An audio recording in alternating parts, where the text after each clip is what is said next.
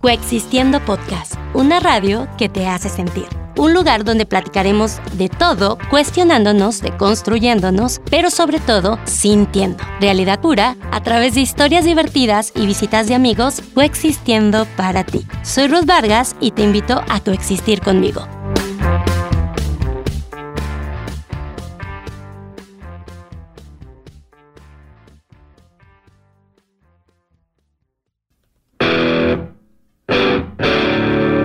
Soy Ruth Vargas, actriz, cáncer, con terapeuta, mercadóloga y creadora de contenido. Sí, ando en redes compartiendo mi vida, jugándole al maquillaje, a la foto, a mostrar mi búsqueda por entender mi salud mental y ahora haciéndole al podcast, porque encontré a personas similares a mí que necesitan este contenido, con alegrías y dolores similares. Les dije que soy muy cáncer. El caso es que entendí que la vida se trata de existir al mismo tiempo que el otro, de coexistir. Y escucharnos empáticamente, como en este podcast, donde coexistir es la única regla y sentir la garantía. Hablaremos de todo lo que significa coexistir en el mundo de hoy, de las redes sociales, la diversidad, el amor, una pandemia y muchas cosas más. Coexistiendo podcast. Comencemos que esto se va a poner interesante.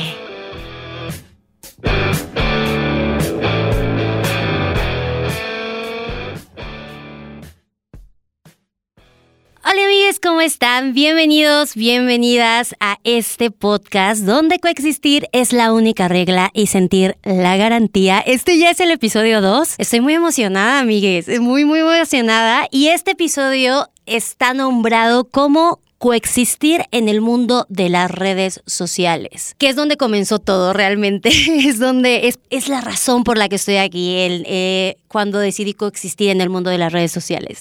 ¿Qué cosas vamos a platicar hoy? Vamos a, a platicar qué son las redes sociales, cómo, es, cómo son una hiperrealidad, cómo usar las redes sociales para que esto sume a nuestra vida, eh, cómo realmente las redes se convirtieron o en una solución para esta necesidad que, que, tenemos de conectar, de coexistir con otros seres humanos y cómo las redes sociales a veces ayudan o afectan, ¿no? Es un tema bastante complicado, o sea, de hecho para, para prepararme para este episodio anduve leyending bastante, buscando, eh, viendo qué, cuáles eran las otras perspectivas de las demás personas que viven en las redes sociales, porque voy a empezar hablando de mi experiencia. Mi experiencia, la verdad es que ha sido bastante buena en las redes sociales. Creo que he tenido eh, dos etapas, ¿no? O tres, tres etapas. La primera etapa fue cuando se empezaron a crear las redes sociales, aquí se va a ver lo vieja que soy, porque cuando se empezaron a crear las redes sociales, cuando estaba MySpace, Metroflog, todas estas cosas, y cuando eh, en ese tiempo, literal, ahí sí eran redes sociales. Así, ahí sí la, lo que se buscaba era crear interacción social a través de Internet, ¿no? Y en ese tiempo, yo diría ahora que me puse a, a, recordar mi vida, dije, a ver cómo me fue en ese tiempo en las redes sociales, cómo me iba cuando existía Metroflog, cuando estaba yo en la prepa, cuando existía MySpace. Y la verdad es que no, no me iba nada bien, o sea, no... Creo que ahí era donde empezaba mi bullying y ahora entiendo por qué a veces las redes sociales se van hacia ese lado. Pero antes de empezar, pues como tirarle a las redes sociales, también luego tuve un segundo proceso y un segundo acercamiento con las redes sociales, que seguramente algunos o algunas me conocen por las redes sociales, que es cuando eh, después de este gran duelo que tuve, que, que fue perder a, a, a mi pareja, eh, yo dejé de conectar con las personas, dejé de poder coexistir, digamos, ¿no? Entonces,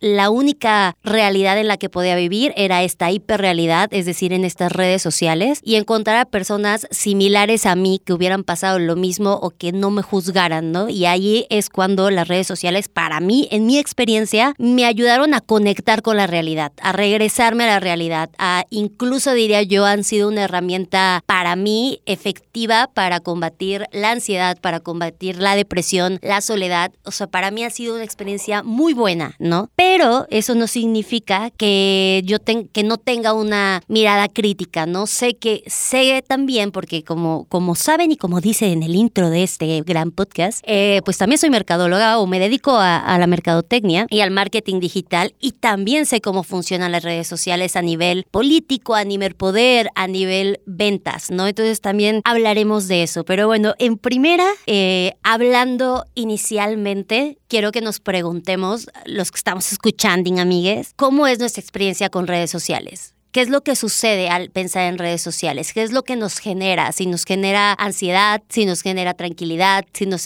nos genera morbo, si nos genera ganas de, de crear, ¿qué es lo que nos genera? En mi caso, realmente cuando pienso en redes sociales, pienso en una comunidad que me ha apoyado y que me ha abrazado, aunque suene muy cursi, pero es la realidad, una comunidad que ha estado ahí conmigo y que, que ha estado en, en mi proceso de salud mental y con la que he conectado, ¿no? Pero, pero también entiendo que es un es un mundo que es una hiperrealidad, ahorita veremos cuál es el significado de esta, pero que es un mundo en el que también podemos sentirnos presionados o en todo el tiempo en cuestionándonos si estamos bien o mal y demás cosas, ¿no? Ok, vamos a empezar con el tema y vamos a empezar a hablar también de las fuentes que estuve buscando y demás. Primer punto, ¿qué es, son las redes sociales? De repente creemos que las redes sociales es una realidad paralela a nuestra realidad. Nosotros sabemos que vivimos en una realidad común, en el mundo real donde convivimos, les damos los buenos días a las personas, hasta luego. Ahorita nos saludamos con puñito, todo el estilo, cubrebocas, sana distancia y existe algo, algo en el que justamente estuve buscando a, personas que me pudieran ayudar a entender un poquito más el mundo de las redes sociales. Y hay una psicóloga clínica que se llama Mariam Doom, que, que habla sobre, sobre, sobre varios temas de las redes sociales. Entre ellas, ella lo que propone es un tema a analizar que se llama el miedo a ser irrelevantes en el mundo de las redes sociales. Que, que está bien impactante. O sea, yo cuando lo escuché dije, no inventes, justamente eso es o sea, el miedo a ser irrelevantes. Y creo que más allá de las redes sociales, creo que es en la vida. O sea, creo que en la vida estamos todo el tiempo buscando no ser irrelevantes, no estar solos, estar presentes, coexistir, convivir, eh, ser aceptados, aunque, eh, aunque a veces no lo, no lo digamos así tan claro, pero la realidad es que la aceptación y la relevancia para las otras personas en ciertos mundos, plataformas, en este caso en las redes sociales, es importante y hoy en día es, es, una, es una problemática, ¿no? la importancia de la relevancia en redes sociales. Les platicaba que las redes sociales podríamos creer que es una realidad alterna a la que vivimos, ¿no? De repente, yo ahorita que estuve investigando dije, ala, a veces creo que mm, cuando estoy en redes sociales creando contenido, para que los que no sepan, creo contenido en redes sociales, en Instagram, y mm, creo contenido diverso, ¿no? De repente lo he utilizado eh, donde de una forma muy transparente, que no sé si sea la adecuada o no ahora que ya me puse a investigar, pero pues así ha sido mi contenido, una forma transparente de decir, ok, esto es lo que me pasa, esto es lo que estoy viviendo, de hecho desde mi proceso de salud mental, así vivo una crisis de ansiedad, así es lo que estoy sintiendo, así es como logro salir de una crisis de depresión, creando y creo con ustedes, platico con ustedes o con la gente que, no con ustedes, la otra, de repente me, me siento en Instagram, amigues, pero no, estamos en el podcast, pero creo con la comunidad que está, que está ahí, ¿no? Y hay esta coexistencia en esta hiperrealidad, que no es una realidad real, válgase la redundancia. Eh, y de repente sí perdemos este, este juicio, creemos que, que las redes sociales son una realidad paralela al mundo que vivimos, ¿no? Y decimos, lo que veo en las redes sociales es totalmente real, e igualmente real que lo que veo en persona en mi realidad en esta tierra, ¿no? Y no es así. Lo primero que hay que entender es que las redes sociales son una hiperrealidad. Les voy a leer el concepto de que, qué es una hiperrealidad. La hiperrealidad es un concepto trabajado en el campo de la semiótica y la filosofía postmoderna, generalmente utilizado para designar, y escuchen bien acá, la incapacidad de conciencia de distinguir la realidad de la fantasía. O sea, cuando vivimos en una hiperrealidad, nosotros como individuos no tenemos conciencia, somos incapaces de, de, poder discernir entre qué es realidad y qué es fantasía.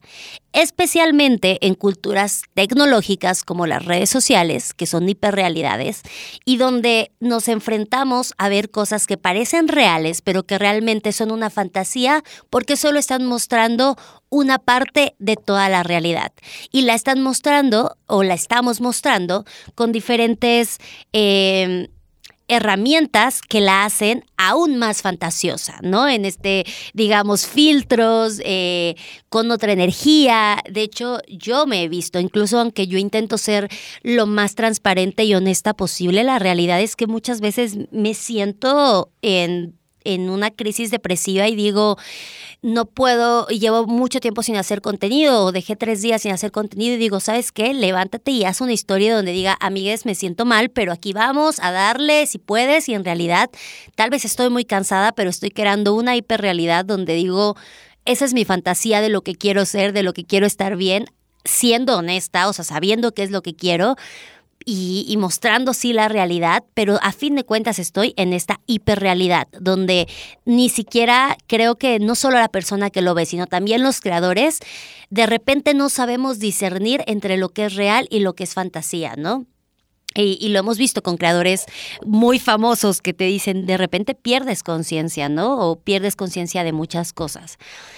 Ahora, las redes sociales pueden ser hay mucho de qué hablar de redes sociales, ¿no? Lo, principal, pues para mí creo que uno es un privilegio, es un privilegio de nuestra época el tener redes sociales porque a fin de cuentas podemos hablar y decir todo lo que esté en nuestra mente y mostrarlo en el formato que nosotros queramos. Es decir, podemos crear la hiperrealidad que nosotros queramos.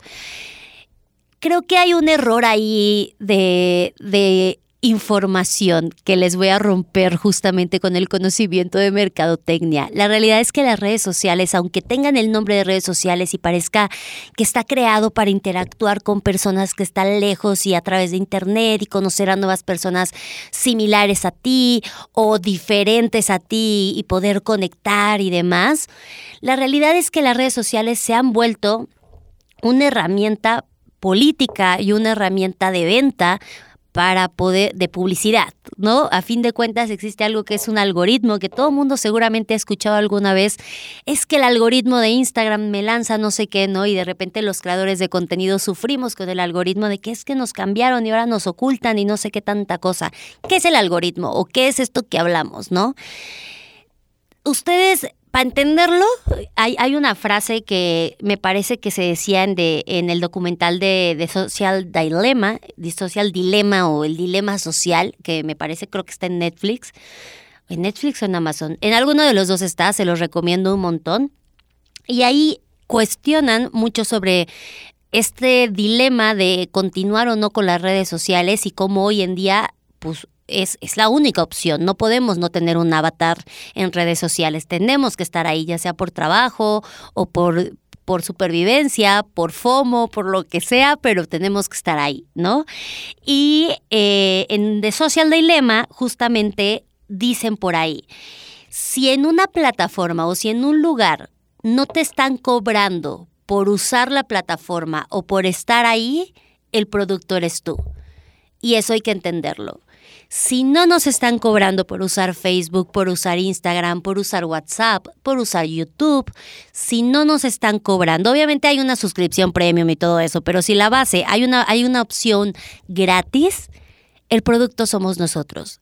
Y esa es la realidad. ¿Y qué significa esto? Que a fin de cuentas nos van a vender algo. Y si tenemos dudas, de verdad, de repente, denle clic a alguna publicidad que les salga y alguna sugerencia y van a ver que después de darle clic a esa sugerencia van a decir, si era lo que buscaba, uno, y después te van a salir 20 opciones más de también de cosas que buscan, porque está tan bien creado el algoritmo que lo que te va a salir son cosas que a ti te interesan y te gustan que ahí justamente es donde la coexistencia se vuelve tan difícil, ¿no? Hasta ahorita vamos entendiendo qué son las redes, vamos entendiendo qué es una hiperrealidad, entendemos que es una fantasía, es una parte de la realidad de otra persona y lo puede mostrar en el formato que quiere, entendemos que si no nos están cobrando nosotros somos el producto y seguro nos van a querer vender algo en algún momento y caeremos porque creo que todos hemos comprado algo de, la publicidad o la mayoría, no, no, voy a generalizar, pero la mayoría hemos comprado algo de, de lo que nos propone Facebook, Instagram, YouTube, lo que sea caemos porque realmente nos proponen cosas que nosotros sí estamos buscando, ¿no? Que a fin de cuentas es el algoritmo. Pero independientemente de esto, ¿cómo logramos sobrevivir en esta dualidad, en esta, en esta ¿Cómo logramos sobrevivir en esta dualidad de realidades, donde tenemos que vivir en una realidad que no tiene que ver con las redes sociales, pero que las redes sociales son algo principal hoy en día, ¿no? Y cómo eso puede eh, tener un costo a nivel social y a nivel personal. Em, lo que ahora, justamente creo que aunque es una plataforma donde nos da la posibilidad de alzar la voz, donde tenemos libertad de expresión, donde Incluso hace ratito platicaba con un amigo, ¿no? Decía, le decía, es que hoy cualquiera podría ser reportero e informar de, un, de una noticia, pero no todos tenemos la conciencia social o no todos entendemos el, el, tema al 100%, pero a fin de cuentas es, las redes sociales son plataformas donde podemos tener nuestra propia, propia voz, alzar la voz, pero de repente no tenemos conciencia del costo social que esto tiene y el costo personal. ¿Cómo afecta eso a nuestra autoestima? ¿Cómo estamos buscando validación, no solo ahora en el mundo real, sino también ahora en esta hiperrealidad? ¿Cómo de repente esa validación viene a través de followers, a través de likes, a través de que me comenten que me vi bien en una fotografía y cómo incluso empezamos a generarnos expectativas de los demás y de nosotros mismos y mismas, ¿no? Eh, es bien complejo, o sea, de hecho hasta yo me saqué de onda de analizar todo y analizarme a mí, a mí misma, porque justamente las redes sociales, en el mundo real, o sea, en el mundo normal, es completamente humano estar en continua en continuo cuestionamiento para ser aprobado por los demás, para ser relevante con los demás, para tener una interacción con los demás. Es una, es una forma de supervivencia humana, porque si no, dejaríamos de comunicarnos, seríamos seres que no hablan unos con otros y la coexistencia es necesaria para existir, ¿no? Para, para, existir necesitas coexistir, necesitas eh, hablar con los demás, necesitas tener una relación con los demás.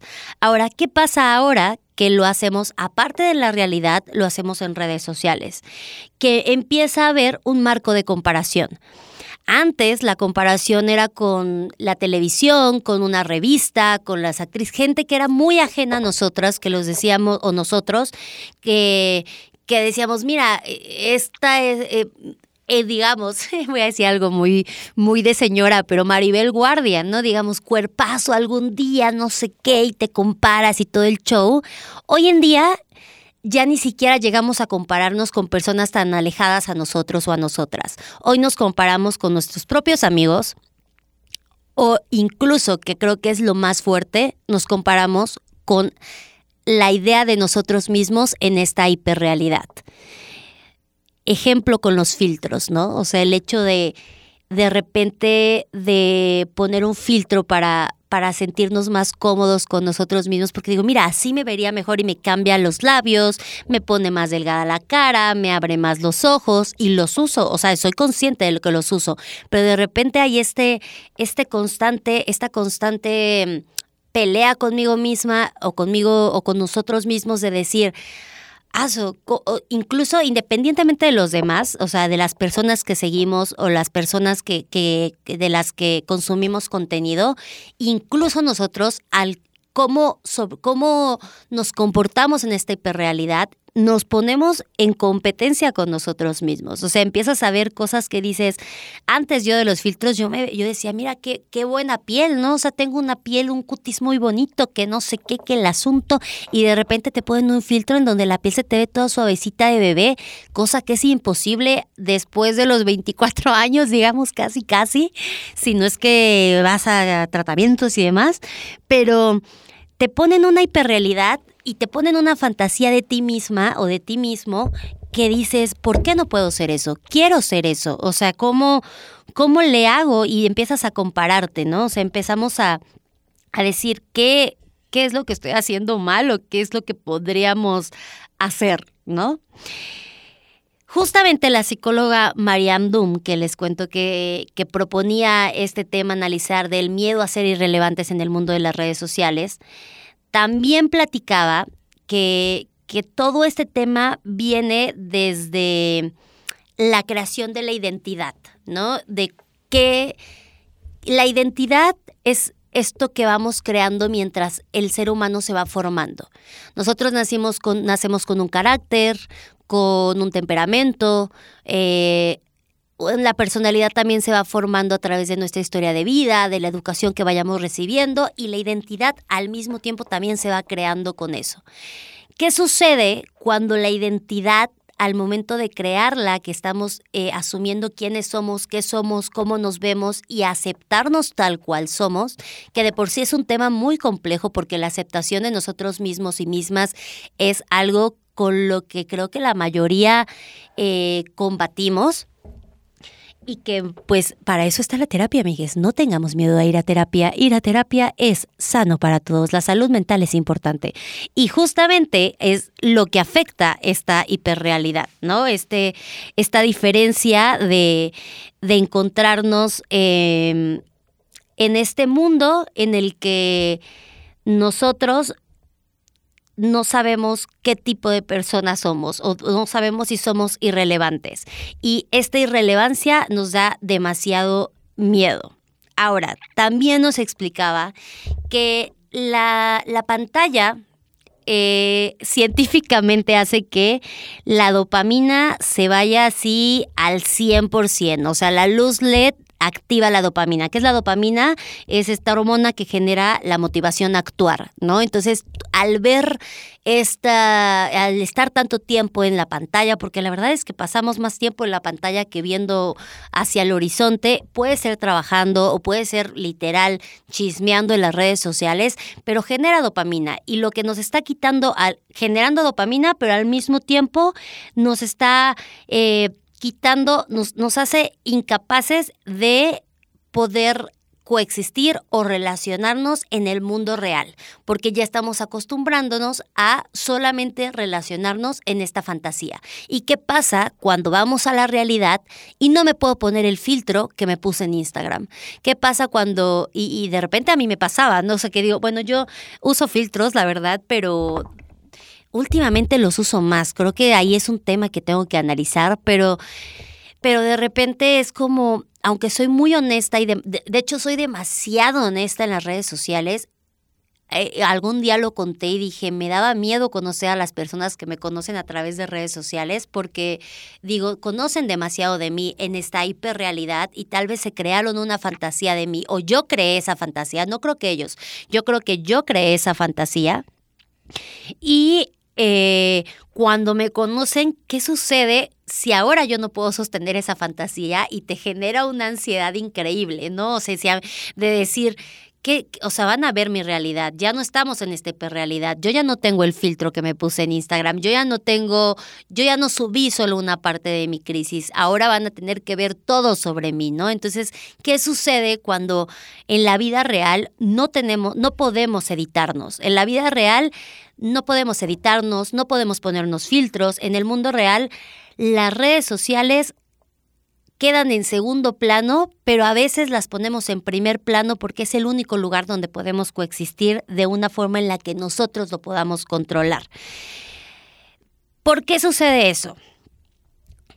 Uno, porque a fin de cuentas es una herramienta de venta y política y que funciona para dar ahí toda la información que queramos, donde nos dejan ser como queramos ser, donde nos dejan hacer el formato que, que querramos poner. Pero la realidad es que aunque nos sintamos muy libres, no estamos siendo libres dentro de las redes. Si nos damos cuenta, el contenido que nos aparece sí es basado en lo que buscamos, pero detecta muy bien nuestros, nuestros intereses y nos va a mostrar un contenido completamente diferente al contenido que está viendo al mismo tiempo la persona de junto. Lo que hace que la coexistencia en el mundo real sea súper complicada y empiece todo el caos. Ejemplo, ¿no? Si yo le preguntara a mi papá, que nunca lo he hecho, lo voy a hacer, lo iba a hacer antes de grabar este, este capítulo, pero no me dio tiempo, amigues, no me dio tiempo, mucho trabajo, pero, pero aquí estamos, dando lo mejor. Este, pero si yo me pusiera y me sentara y viera con mi papá, oye papá, a ver, ¿tú qué ves en las redes sociales hoy? ¿Cuál es? Que veamos tu muro, ¿no? Veamos tu, porque él no usa Instagram, pero veamos tu Facebook. Es completamente diferente a lo que va a aparecer en mi muro de Facebook o en mi feed de Instagram, o él ni siquiera tiene TikTok. O sea, va a haber son dos realidades completamente ajenas que están afectando a nuestra realidad y nuestra comunicación en el mundo real. ¿Qué significa esto? Que yo cuando me siento, digamos, con, pobre de mi papá, ya lo estoy poniendo de ejemplo, pero digamos con mi papá, yo vengo de haber consumido cierto contenido en redes sociales porque sigo a ciertas personas, vengo con estas ideas, vengo con esta, con, con, estos podcasts que escuché, vengo con, con estas personas que sigo, vengo con todo esto y él viene con otra serie de información que le lanzó el algoritmo muy diferente a mí y que los dos estamos en la misma plataforma, pero que estamos en hiperrealidades diferentes y que realmente cuando estamos en esta realidad real de platicar el uno con el otro, se vuelve imposible coexistir o se vuelve imposible platicar porque cada uno está con unas ideas completamente diferentes, ¿no?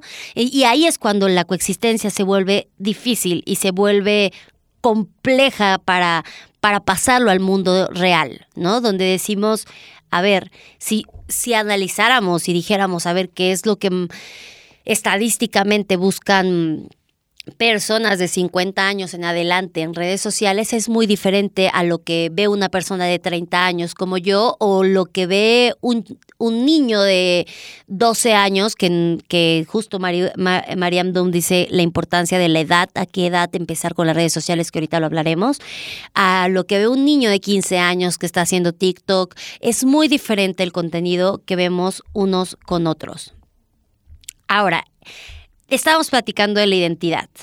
Estábamos platicando de todas las herramientas que utilizamos como seres humanos para sobrevivir y generar, hacer, más bien crear una identidad, desarrollarnos como seres humanos. Y el talón de Aquiles siempre será el tema de la salud mental, ¿no? Hay, hay ahí un tema que a mí me, llamó mucho la atención que estaba hablando la psicóloga en una entrevista que le hicieron, que nos explicaba del dolor social y que tiene mucho que ver con las redes sociales. Eh, ella nos contaba que en, este mm, análisis de la sociedad hay una, no me acuerdo la fuente, pero hay alguien que, que sacó un tema de mentalizing, que es que este proceso tiene que ver, eh, lo que explica es que los seres humanos nos comunicamos dependiendo la reacción que la otra persona tiene sobre lo que nosotros decimos. Es decir, en el mundo real, si yo platico con un amigo o amiga, estoy sentada frente a ella en el café y le digo algo y veo cómo, cómo mueve los ojos, cómo mueve las manos, cuál es su expresión corporal y dependiendo cómo reaccione y cómo yo me sienta, porque todas las eso es importante entender, todas las acciones que nosotros hagamos van a ser dependiendo a nosotros mismos. Es decir, yo voy a ver cómo reaccionó esta persona, pero como yo me sentía como reaccionó esta persona, es como le voy a seguir contestando este diálogo que estamos teniendo. Digamos que yo le estoy contando que terminé con mi novio y que le digo, oye amiga, fíjate, terminé con mi novio, me puso el cuerno y yo no sé qué hacer, le estoy contando y si esta persona de repente me hace una cara tal vez de, ay, pues no me interesa o algo por el estilo, seguramente yo diré, pero sabes qué, olvídalo, ya, no es algo que quiera hablar y cortar el tema, ¿no? Esa es la forma en que nos, nosotros coexistimos en la realidad, viendo cómo la otra persona reacciona, cómo yo me siento hacia su reacción y es como sigo dialogando. ¿Qué pasa en las redes sociales? En las redes sociales no hay este, este análisis de cómo está reaccionando la otra persona porque no puedo ver a la persona, no la conozco, no veo su reacción y la única forma de ver sus reacciones es a través de estadísticas, a través de los followers que tengo, a través de los likes que tengo y entonces se vuelve una necesidad el que me respondan, el que si subo una foto y no tiene ningún like, la mayoría lo que o lo que sucede ya cuando nos está volviendo adicción las redes sociales de es que la voy a borrar porque fue irrelevante y este miedo de ser irrelevante en las redes sociales incluso se, se transforma en el miedo a ser irrelevante en el mundo real, porque las redes sociales se han vuelto hoy en día parte de nuestro mundo real, ¿no? De hecho, ejemplo, Black Mirror, ¿no? Esta serie de Netflix que seguro la mayoría vio y si no se la súper recomiendo. Y hay un capítulo en esa serie que a mí me, así me impactó. de hecho, está está ahí, ahí está, ahí hablaremos de algoritmos, justamente. Cuando esa serie tiene algo especial ahí, les voy a dar un, dato curioso de la serie de Black Mirror. Netflix, patrocínanos. Eh, dato curioso. Cuando esa serie tiene un algoritmo para que el primer capítulo que te aparezca tenga que ver con el contenido que tú has visto en la plataforma. Es decir, dependiendo del contenido que tú ves, es el primer capítulo que te va a lanzar. El primer capítulo que vi yo de esa serie es diferente al primer capítulo que vio mi mamá, que vio mi papá en su perfil, que vio mi hermana, que vio mi amigo. Es diferente porque está, estaba el algoritmo creado para mostrarte el capítulo que más podría llamarte la atención para captar tu atención y justamente, como habla de tecnología, mostrarte a través de tu experiencia cómo la tecnología es capaz de absorbernos y de saber qué es lo que necesitas y dártelo. ¿No? Entonces a mí cuando me lanzó el primer capítulo, este primer capítulo es cuando es de una actriz muy buena, que no me acuerdo su nombre, perdón, pero es una chica pelirroja y el capítulo se trata de que la vida Ay, es que no los quiero spoilear, pero los voy a tener que spoilear. Una disculpa. Spoiler alert de Black Mirror. ok. Spoilersazo, amigues. Pero pues se los voy. Ya, ya tiene mucho tiempo la, la, serie. Ya la tuvieron que haber visto. Y si no, pues aquí se las spoileo. Pero la chica lo que hace, eh, está viviendo en un mundo en el que ya no existe dinero, ya no existe estatus social, ya no existe nada. Bueno, sí existe este estatus social y existe este intercambio, pero existe a través de la aceptación que te dan los demás. Y literal se, hace a través de, su de tu celular y te dan likes o te dan puntitos, que literal es estadísticas como sucede en las redes sociales, y te lo lanzan, ¿no? Y literal tú ves como la chava está buscando todo el capítulo, se deja, no ser irrelevante, poder crecer en este mundo, porque de repente todos lo que queremos es uno, creo que el miedo más grande de todos es estar solos en esta vida y los que digamos que no, la realidad es que si nos vamos a analizar más allá de nosotros eh, o analizar en, el, en nuestro ser interno, vamos a descubrir que sí, nos da miedo estar solos, pero no lo queremos decir, ¿no? O de repente nos da miedo no saber cuál es el objetivo en nuestra vida, ¿no? Y de repente ves este, esta serie en donde el objetivo es ser relevante, tener esta coexistencia, que nos vean, que nos, que seamos, que, salgamos, que, que, nos veamos más que otros, porque de repente es esta, esta competencia y esta comparación de, de, de un humano que es completamente normal, este proceso de comparación normal, porque todo el tiempo nos estamos comparando, incluso en la realidad, ¿no? O sea, en la realidad conoces a alguien e, y es inmediato la comparación, ¿no? Es inmediato, incluso es luego, luego, ¿a qué te dedicas? ¿Qué haces? ¿Qué es? O sea, las preguntas que hacemos luego y es inmediatamente para entender a la otra persona, pero también entenderla desde nuestro punto de vista y saber y compararnos, no en el, solo en el mal sentido, sino también en el sentido de comparar y decir, a ver, ¿cómo voy a relacionarme con esta persona? Necesito saber más, ¿no? Pero ¿qué pasa cuando esta comparación se da en las redes sociales, en esta hiperrealidad, donde solamente estamos viendo fragmentos de fantasía de una realidad creada en un formato creado y que aparte te está apareciendo a través de un algoritmo, que es lo que sucede, lo que sucedía en Black Mirror, ¿no? Que a esta chica, pues por querer dejar de ser irrelevante y ser alguien que que, que quería incluso ella, para comprar una casa tenías que tener cierto número de seguidores.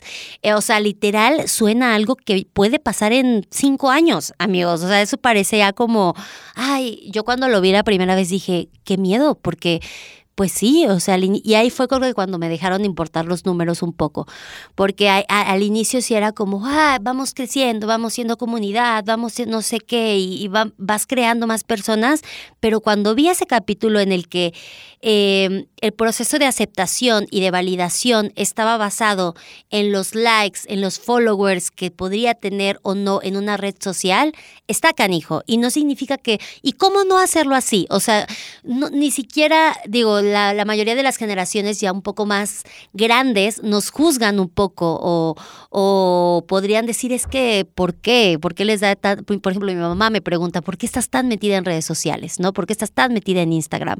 ¿Cuál, o sea, por qué? Y le digo, bueno, es que es parte de mi generación. O sea, hoy en día es imposible no tener un avatar digital.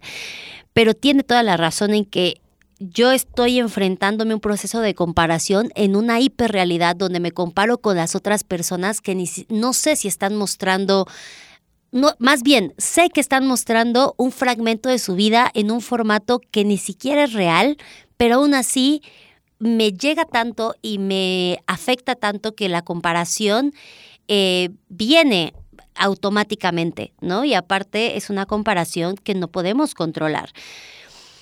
Ahora, estábamos hablando, yo sé que ya, van muchos temas, espero que todo se vaya entendiendo, amigos.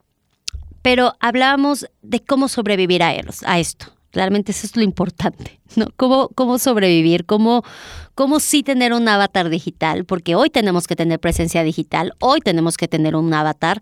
Incluso el no tener redes sociales, porque tengo amigos que no tienen redes sociales y que orgullosamente me dicen, no, yo no tengo Facebook ni Instagram y que le digo, ok, y eso es una forma y esa es una ideología de presentarte a través de las redes sociales. El no tener redes sociales, estás dentro del mundo de las redes sociales porque eres el grupo de gente que no está en las redes sociales. Y seguramente, incluso alguna vez a un amigo le dije, ok, no tienes Instagram ni Facebook pero me estás diciendo que juegas Xbox y que juegas a través y que juegas eh, Minecraft o que juegas eh, Call of Duty. Entonces, eso le estás, estás literal jugando con personas en línea que no conoces. Entonces, sí estás en una red social. La realidad es que muchas veces hay tantas redes sociales, estamos invadidos de redes sociales porque es como ha funcionado hoy en día la publicidad y cómo ha funcionado el universo de la comunicación en esta generación, que no podemos estar ajenos a las, a las redes. Y es natural querer ser parte. Y es natural y es obvio estar preocupado de qué es lo que van a pensar de mí en esa hiperrealidad y que a veces nos da tanto miedo qué es lo que van a pensar de nosotros que prefiero no estar.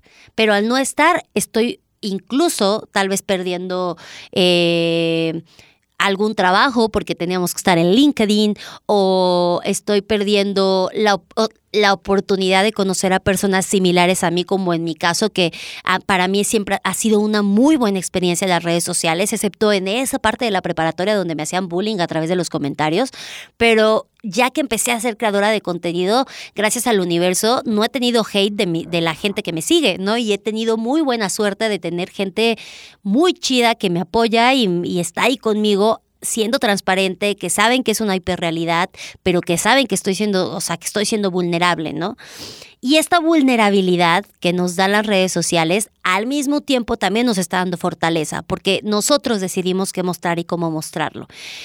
Y el miedo a ser irrelevantes o el, el miedo a decir qué es lo que van a pensar de mí al hacer esto, de, de repente ese miedo es completamente natural y ese miedo puede generar estas ansiedades o temas en la salud mental y es por eso que hoy en día, de hecho, hay demandas contra Zuckerberg, que San Zuckerberg, por eso tengo trabajo, pero contra Zuckerberg, contra mucha gente que ha creado redes sociales. Bueno, Steve Jobs no dejaba que sus hijos utilizaran las cosas que él había creado. O sea, desde que yo vi su documental y leí su libro eh, y decía que él no dejaba que sus hijos utilizaran la tecnología que él creó. Dije, oh, ¿Cómo? ¿Cómo? O, sea, esa es una bandera roja, diríamos, por, diría, diría, esta, ya yo hablo de puras series, ¿va? Pero es, una, es un red flag, amigas, red flag. Si Steve Jobs no dejaba que sus hijos utilizaran la tecnología que él creó, es por algo. Es porque sabía que era una tecnología bastante, que era un arma de doble filo. Y es esta dualidad, existe esta dualidad y hay que estar conscientes de esta dualidad para poder sobrevivir a esta hiperrealidad y a esta realidad. Porque si no estamos conscientes de esta dualidad de que puede ser una red social donde podamos hablar libremente, donde podamos crear, como es mi caso, donde nos sintamos acompañados, donde encontramos a personas que son como nosotros o como nosotras, donde vemos revoluciones, donde se habla de cosas políticas que en otros lados no se puede hablar, donde, donde incluso se informa de cosas que antes eh, no informaban los periódicos, antes la prensa, la televisión, todos tenían el control. Hoy en día no, hoy en día nosotros tenemos la capacidad de agarrar nuestro celular y dar nuestra opinión, dar, grabar tal evento, decir la realidad, subir las pruebas, podemos hacer muchísimas cosas. Y hay esta dualidad en que decimos, sí, es una, es una herramienta súper fuerte, pero también es una herramienta que nos puede superar, porque no estábamos listos para las redes sociales. Las redes sociales es una industria que lleva, no sé, 20 años existiendo. Eh, no sé el tiempo exacto, pero es muy joven, es una industria muy joven y que no hay un control. Nadie nos enseñó a usar las redes sociales, nadie nos dijo que se podía subir y que no literal somos la generación de la prueba, de que salió la red social, vamos probando y vamos solucionando. ¿Y qué es lo que sucede? Que entramos a un mundo donde de por sí ya teníamos que ser relevantes en el mundo real. En el mundo real ya teníamos que quedar bien, ya quería ya no queríamos estar solos, ya queríamos ser aceptados y de repente nos dan una hiperrealidad donde nos dan más herramientas para formar esta fantasía de lo que somos y nos confrontan a nosotros mismos. Sí es cierto que muchos de nosotros hemos encontrado dentro de las redes sociales una comunidad o hay muchas minorías que han podido o hemos podido hablar de temas en redes sociales y se han vuelto virales y hemos hecho o se han hecho o han, han logrado grandes cambios, ¿no? Pero la realidad es que de todas formas esto está controlado, ¿no? Antes de, antes de pasar a ver cómo sobrevivir a esto y entender más el tema del cerebro social y el dolor social y todo este rollo que creo que es muy importante, les voy a contar una historia. a mí me impactó Va a sonar bien sangrón, amigues, ¿eh? o sea, les, les voy contando. Yo soy alguien que ama viajar. De hecho, va a haber un capítulo, es, me parece que es el capítulo 6, pero va a haber un capítulo que se dice, que se llama Viajar y la salud, viajando y la salud mental o algo por el estilo se llama. Pero voy a hablarles del tema de viajar. Amo viajar, de verdad te abre la mente. Y cuando viajé a Turquía, me di cuenta que las redes sociales, cuando viajé a Turquía me di cuenta que las redes sociales eh, estaban limitadas. Yo seguía a, a unas youtubers que seguramente todo el mundo conoce, ya sé, ya sé que no son para mi generación, ya sé que son para personas más pequeñas, pero me gusta su contenido, me gustaba su contenido en ese tiempo. Me sigue gustando, pero pues ya como que ya, ya busco otro tipo de contenido, ya, ya voy buscando otras cosas, ¿no? Pero seguía a unas youtubers que se llaman Calle y Poché. Ellas son pareja, son de la comunidad LGBTIQ. Entonces, yo en ese tiempo, yo normalmente cuando viajo me creo una, una playlist, amigues, que, que esa playlist es la, la, música, la lista de música que voy a escuchar durante todo el viaje. Y eso hace que yo vaya creando un ambiente, ay, me voy en la locura, ya saben, una, una que se crea todo como muy cinematográfico. Y en esta lista, en esta playlist que me creé para Turquía, ay, sonó bien sangrón, en esta lista de reproducción de música que me creé para este viaje, puse una canción de Calle y Poché. Y la lista de reproducción la puse en YouTube, porque no me acuerdo por qué, pero por algo la puse en YouTube. Y, ah, porque X. El caso es que fui y cuando la pongo en Turquía me doy cuenta que estaban bloqueadas ellas en Turquía. No podía escuchar su canción allá, no podía ver su contenido allá. Y entonces es cuando me cayó el 20 y dije, a ver, es un privilegio. Estamos en, sí en un país donde las redes sociales son bastante abiertas y la realidad es que aún así las redes sociales, aunque pueden ser un arma donde podamos hablar todos, un arma buena, un arma blanca, digamos, donde podamos decir lo que pensamos y demás, está limitada. Está limitada por muchas cosas, está limitada por la política, por el país donde las usas, por el país donde las, donde las usas como creador y las usas como consumidor. O sea, yo no podía ver ese contenido allá. y me impresionó, ¿no? El hecho de verlo. Y también hablan de esta mítica whitelist que, que es esta lista de personas famosas en las que grandes eh, políticos o grandes cantantes o jugadores de fútbol como Messi y demás están, ellos pueden romper las reglas de las redes sociales, ¿no? O sea, hay, tantos misticismos que son reales y te pones a analizar y dices, ¿cómo, cómo se pierde? Ahí es donde se pierde, yo creo, la la, tranquilidad de que la red social va a tener el control o va, va a mantener todo en control, porque de repente queremos que ya me voy a ir al cerebro social y a platicar de cómo hacerle para sobrevivir y ya poder llegar a una conclusión. Pero de repente las redes sociales es un mundo tan grande y que de repente nos volteamos y decimos pues que desaparezcan o que pongan más políticas. Claro que sí. Creo que los, los creadores se deben de hacer, los creadores de estas aplicaciones deben de eh, asumir la responsabilidad, deben de buscar que las políticas, o sea, que se cumplan políticas de educativas, informativas, cuidar que el algoritmo no sea solo de venta, sino también tenga un sentido ético, un sentido de conciencia social, de conciencia emocional y sobre todo de conciencia de salud mental. Porque lo que está sucediendo hoy en día es que esta hiperrealidad lo que está dañando es la parte más vulnerable que tenemos como humanos, que es la salud mental hoy en día hablamos más de este tema, parece que está de moda este tema, pero aunque está de moda, qué bueno que está de moda, pero a veces no se habla lo suficiente, ¿no? O no lo entendemos a veces, o no sabemos la descripción de qué es realmente la salud mental, ¿no? Y la realidad es que es una parte vulnerable de todos los seres humanos donde nos sentimos eh, incapaces de sobrellevar ciertas situaciones porque nuestro cuerpo reacciona de cierta manera. Ejemplo, veo una publicación, de, ahí es muy importante, ahí lo va, lo va a agregar, una acotación. Es muy importante, creo que la primera regla que entendí después de leer tanto es, información es poder, la información es poder.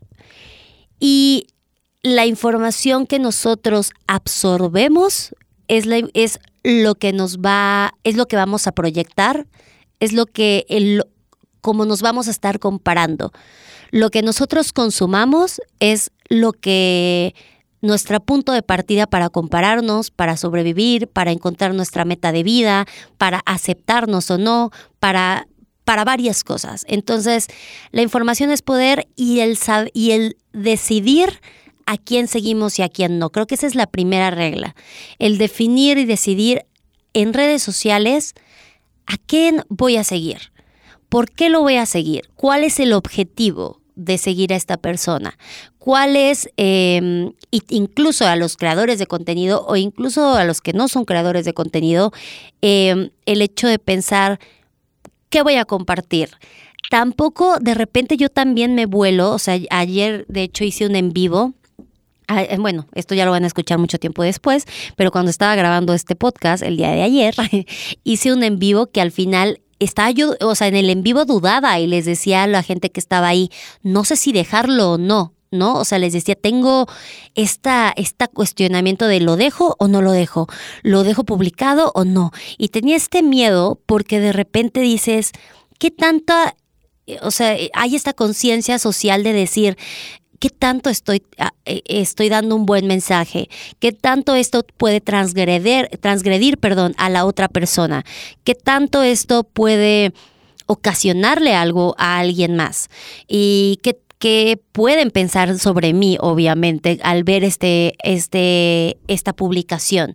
Y qué reacción van a tener, ¿no? Y de repente esa reacción, como les digo, no puedo ver la cara de las demás personas o de las personas que ven el, ese en vivo, no puedo ver su reacción, solo lo sé si me dan likes, si me dan, me dejan de seguir, solo lo sé si me comentan, solo sabemos así las cosas. Y esa ansiedad de decir, no sé si hacerlo o no, no sé si está bien compartirlo o no, también es un tema complejo, ¿no? De repente nos volvemos, o sea, yo me vuelvo de, ¿estará bien compartirlo o no? ¿Estaré siendo mal? Luego viene esta, la, la, la moda de la cancelación, que creo que por un tiempo estuvo funcional, pero creo que ya lo tenemos que dejar, amigos. O sea, ya tenemos que pasar y decir, ya no hay que cancelar, ya hay que educar, ¿no? O sea, eh, cancelar a las personas no sirve de nada. Cancelar y desaparecerlas es atacar el miedo más grande del humano, que es ser irrelevante en el mundo, irrelevante en nuestra realidad y en, en esa hiperrealidad. Entonces, cancelar a alguien,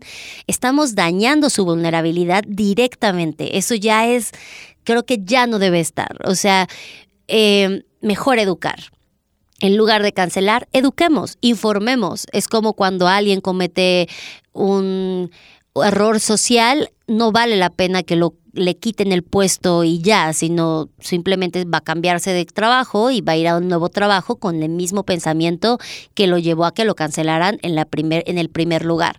Mejor eduquemos, ¿no? Que, que este miedo a la cancelación, este miedo a ser irrelevante, este miedo a lo que piensen, a veces nos pone el hecho de publico o no publico, ¿no? Eh, y da esta angustia. Y lo que decía esta psicóloga era que que una de las formas para sobrevivir a esto de, de, para los creadores o para los que compartimos algo es entender que cualquier cosa que nosotros em, consumamos como contenido es responsabilidad individual de cada persona. Y la realidad es que cada persona va a ver ese contenido desde su perspectiva, desde su historia de vida, desde nuestros privilegios o no, o no privilegios, desde nuestro, nuestra, nuestra realidad, ¿no? Entonces, muchas veces ella ponía de ejemplo, dice, si alguien, si alguno de nosotros nos sentimos inseguros con nuestro cuerpo, seguramente, aunque si alguien comparte, una, o sea, la persona que sigo comparte una story mostrando el abdomen, voy a decir, es que está más flaca y se está quejando de que está, de que está subida de peso o algo por el estilo y lo estoy comparando conmigo. Ni siquiera estoy comparando a la persona si estaba antes o después diferente. Ni siquiera hay este, no interés, pero no hay esta este, sentimiento de, a ver, voy a ver lo que está pasando la otra persona, voy a, voy a querer escuchar lo que sucede con la otra persona. No, en redes sociales no sucede así, porque no sucede este, este, este, lo del mentalizing, no sucede esta relación de, de predicción a través de cómo tú reaccionas físicamente. Aquí simplemente estoy viendo algo que subieron y que no sabemos cómo van a reaccionar los demás. Entonces, en conclusión, la primera regla que podríamos poner aquí para decir cómo usar las redes sociales, obviamente esta me la estoy creando yo con la investigación. Cada quien tiene sus reglas, amigos. Yo no tengo la ley ni soy experta en esto, pero creo que lo primero que yo saqué es la información es poder. Y el primer punto de la información es poder es decidir a quién sigo en esas redes sociales. Y qué contenido comparto en esas redes sociales. Seamos creadores de contenido o no, porque es real que todos compartimos. Si estamos en redes sociales, todos, lo, todos compartimos algo. Somos parte de ese mundo. Entonces, esas son las primeras dos. ¿A quién sigo? La importancia de saber y a quién sigo y por qué. Porque de repente podemos seguir a alguien simplemente por entretenimiento, pero estoy consciente de que esta persona que sigo es para entretenimiento y esta persona que sigo es para informarme sobre tal tema. Y este de acá, por ejemplo, hay una cuenta que se la súper recomiendo que es arroba psicología para nadie. Es informativa para la salud mental y vamos encontrando cosas que dices, esto realmente me está informando, me está educando, me está creando, incluso me ayuda a, sobrellevar mi realidad, que en este caso a mí fue lo que me pasó, ¿no? Eh, al entrar en las redes sociales. Lo que yo pude hacer fue volverme a conectar con mi realidad, porque cuando cuando tenía menos, eh, cuando estaba yo incapacitada por mi duelo de coexistir con los demás, llegaron las redes sociales, llegaron personas sin, sin rostro a decir, a ver, yo quiero escuchar cómo estás viviendo ese proceso porque creo que yo también lo estoy viviendo y no estás sola y compartámoslo y buscamos una salida, ¿no? Entonces creo que la primera opción es, la primera regla, digamos, sería saber a quién seguimos y por qué lo seguimos y, estar conscientes de esto. Lo siguiente justamente es, déjenme encuentro aquí mis notitas sobre mentalizing, sobre este, este, esta idea de que no sabemos cómo reacciona la otra persona, porque pues no la estamos viendo, entonces no sabemos si movió la mano, si hizo un gesto con, la, con los ojos, no sabemos absolutamente nada. ¿Cómo lo sabemos? Pues con los likes, con los followers, con, con su reacción en estadísticas. Y saber, creo que la segunda es saber que estar conscientes de esto. Saber que todos buscamos la relevancia, todos buscamos la aceptación y que tal vez no siempre vamos a tener esa aceptación en la realidad y en esta hiperrealidad. Y que si nosotros no sufrimos, me choca la palabra sufrir, pero a veces la sigo usando, pero si nosotros tenemos un impacto en, en nuestro ser, es completamente real, que es donde viene el dolor social que les platicaba. El dolor social viene de esta necesidad de ser aceptados, de esta raíz del humano de que el otro me acepte y conviva conmigo y va más allá de la necesidad de ser aceptados. Va, necesitamos ser aceptados porque necesitamos sobrevivir. Es una digamos, e, ella mencionaba, no recuerdo el término correcto, pero es un método de supervivencia, digamos, a que tuviéramos a Darwin aquí junto y digamos que es como la eh, es una regla de supervivencia, no de la, la ley del más fuerte, porque no, pero el humano siempre va a tener esta necesidad de sobrevivir, sean cual sean las circunstancias. Y por eso es que las redes sociales son tan peligrosas, porque están atacando esta supervivencia o esta sobrevivencia del ser humano como especie, porque literal estamos dejando de saber cómo relacionarnos con los demás en la vida real, dejando de lado esta hiperrealidad. De repente nos relacionamos en el mundo real, pero tomando en cuenta esta hiperrealidad y haciendo que esta hiperrealidad se vuelva parte o forme, bueno, puede formar parte, pero tenga gran peso en nuestra identidad. Pero bueno, en conclusión, las redes sociales son muy buenas, es un arma de doble filo. Creo que es una es una gran herramienta de información, es una gran herramienta para correlacionarnos, para coexistir, pero hay que hacerlo de forma informada, de forma consciente con nuestro propósito, consciente de saber a quién sigo, por qué lo sigo, por qué hago este contenido. Tampoco volvernos locos de decir es que si voy a publicar esto va a afectar a tal persona y se va, le va a pasar tal cosa. No, nosotros no tenemos la capacidad de afectar o transgredir tanto a una persona, pero sí tenemos que ser empáticos. Así que yo los invitaría, las invitaría, les invitaría a que vean sus redes sociales, vean qué sienten cuando entran a sus redes sociales, qué es el la primera sensación, si hay este dolor social, si te genera esta ansiedad, si te genera tranquilidad, si te genera morbo, si te, qué es lo que te está generando, por qué estás entrando y si lo que te genera es tranquilidad, relajación, vas bien, vamos bien. Pero si te genera otra cosa, busca qué modificar, busca que la primera regla, a quién sigo, por qué lo sigo y encontremos el propósito en los dos mundos. Y pues este fue el segundo capítulo del podcast Coexistiendo, donde la única regla es coexistir y la garantía sentir. Así que nos vemos en el próximo capítulo, que es el capítulo número 3, que se llama El amor de tu vida, trascendiendo la vida y la muerte. Ahí, amigos, estoy, estoy un poco temerosa de llegar a ese capítulo porque ahí les voy a contar mucho sobre mí. Entenderán mucho sobre, sobre por qué hablo como hablo y por qué creo el contenido que creo en redes sociales. Ahí sí les diría, para este capítulo, échese un clavado en mi Instagram para que se chuten el chisme y nos vemos el siguiente capítulo para platicar del amor de tu vida, trascendiendo la vida y la muerte. Espero que les haya gustado muchísimo. Coexistiendo el podcast. Cuídense mucho y pues nada, bye. Coexistiendo Podcast es una producción de Ruth Vargas para Radio Universidad de Jalapa. Radio UX